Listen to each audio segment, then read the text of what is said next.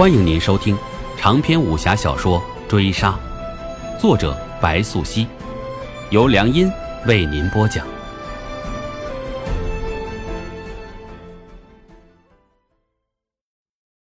第四十一回，乌兰骑上马，驰骋风中，飞舞的裙摆便如羽翼张开，似撞入朝阳光火里的飞蛾，奔走京城大道之上。此时。雷天宇就跟在他身后，带着微醉的情绪，不近不远。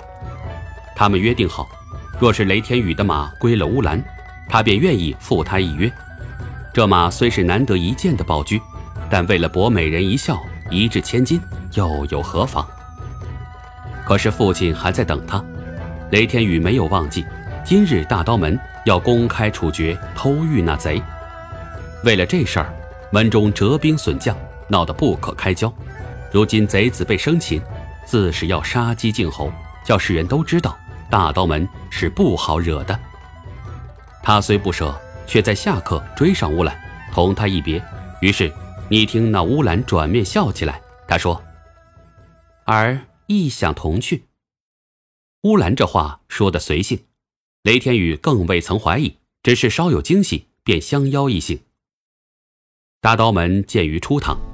雷家相传是隋末大将之后，祖上一把砍山刀，拥弟子百人开立基业。但究竟是匪盗者占山为王，还是忠良之后隐居避世，就连京城百姓也是说不清的。大刀门传至雷霆一带，因宰相李林甫提携，一时间名声大噪，被冠以京城第一棒的美誉。无奈雷霆为人豪横跋扈，德不配位。京城第一帮实则已遭千夫所指。正午艳阳高照，城郊次百林，方圆十数亩均为大刀门所圈占。此时动用私刑，来观者都是附近好几个村子的好事之徒。乌兰身随雷天宇，女子出门在外不掩颜面，难免有人指指点点，但乌兰也不介意。他一介贱民出生，并无可惧。这样肆意自由的性子，又叫雷天宇爱上几分。陈哲已被吊了一天一夜，扒光了衣服，自是不堪入目，受尽屈辱。他的身份特殊，这偷盗之名若是传了出去，必会给家族抹黑。人沦落至此，他已没有什么活下去的奢望。乌兰远远看着，亦只能偷偷抹泪。陈哲还不知乌兰就在近处，他闭上眼。尽量不去理会周遭那唾弃之声，他更不愿去看，他就当他已经死了。雷霆坐定高台之上，一眼就见着雷天宇的马队归来。他对儿子携带陌生女人归家不以为意，他身为武门中人，对那些死板的规矩和教条向来不屑一顾。雷霆不发声，乌兰在雷家等同被默认。那些侧目和猜忌之色很快不见。父亲，雷天宇上前一步行礼，脸上得意尽显。雷天宇是家中独子，雷霆对他的严格自不必说。此番为抓捕陈哲，门中折损人手一干。本以为宝玉再难寻回，不想前日午间陈哲被雷天宇当街生擒，门中一时无两，皆对雷天宇心服口服。你来迟了，晚些记得到你表叔那里领罚。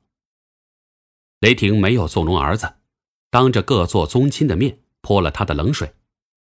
雷霆老了，但还不糊涂。陈哲武功平平，却能将追捕的门人一一肃清。他背后还有高人助力，此人究竟是谁？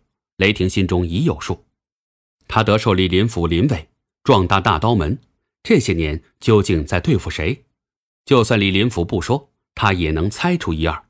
所以，他既未打算严审陈哲，也未打算真的拿他杀鸡儆猴。雷霆只是在等着，他也想知晓那人究竟是打算现身一战，还是打算夹着尾巴逃跑。所以，一刻钟之后，等来了灵叶。这个惊喜不小，却也着实让人疑惑。来者何人？雷霆一声质询，声如洪钟。灵叶一个凌空落地，身轻如燕。但他不是来救陈哲的，他是来阻止乌兰飞蛾扑火的。他从不救将死之人，因为那根本没有必要。所以灵叶一开口，冷淡却恭敬。足下醉月楼而来，特请乌兰娘子归家。雷霆闻言一挑眉，对灵叶的来意犹豫了。他很清楚邹子素的手段，但眼前这人身手不凡，却并不是邹子素的人。我跟邹先生也是旧识了，既然是他的人，没有理由不招待的。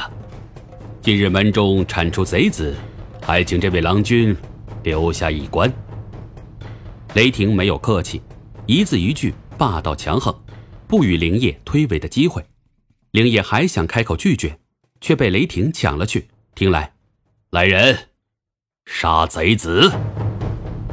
这一声传令去。惊愕乌兰腾身，抓扯灵叶，眼中全是怨毒。他一字未发，却把嘴唇都咬出血来，一张惨白的脸叫灵叶看了也着实难以冷漠。这样痛苦的眼神撞入他脑中，震得灵叶心惊不已。于是意外的，灵叶出了手。这一出手，刀从袖中划出，抛物线落定十米开外，噌的一声破了铸铁的锁，将陈哲救出。于是下一秒，雷天宇挺身而起，刀在手，直劈灵叶面门。乌兰只觉腹痛，灵叶的脸已飞快后退，接着他就倒了下去，撞得全身骨骼都疼。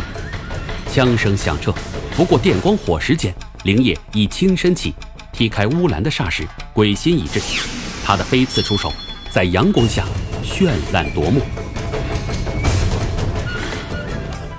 本回追杀。播讲完毕，感谢您的收听。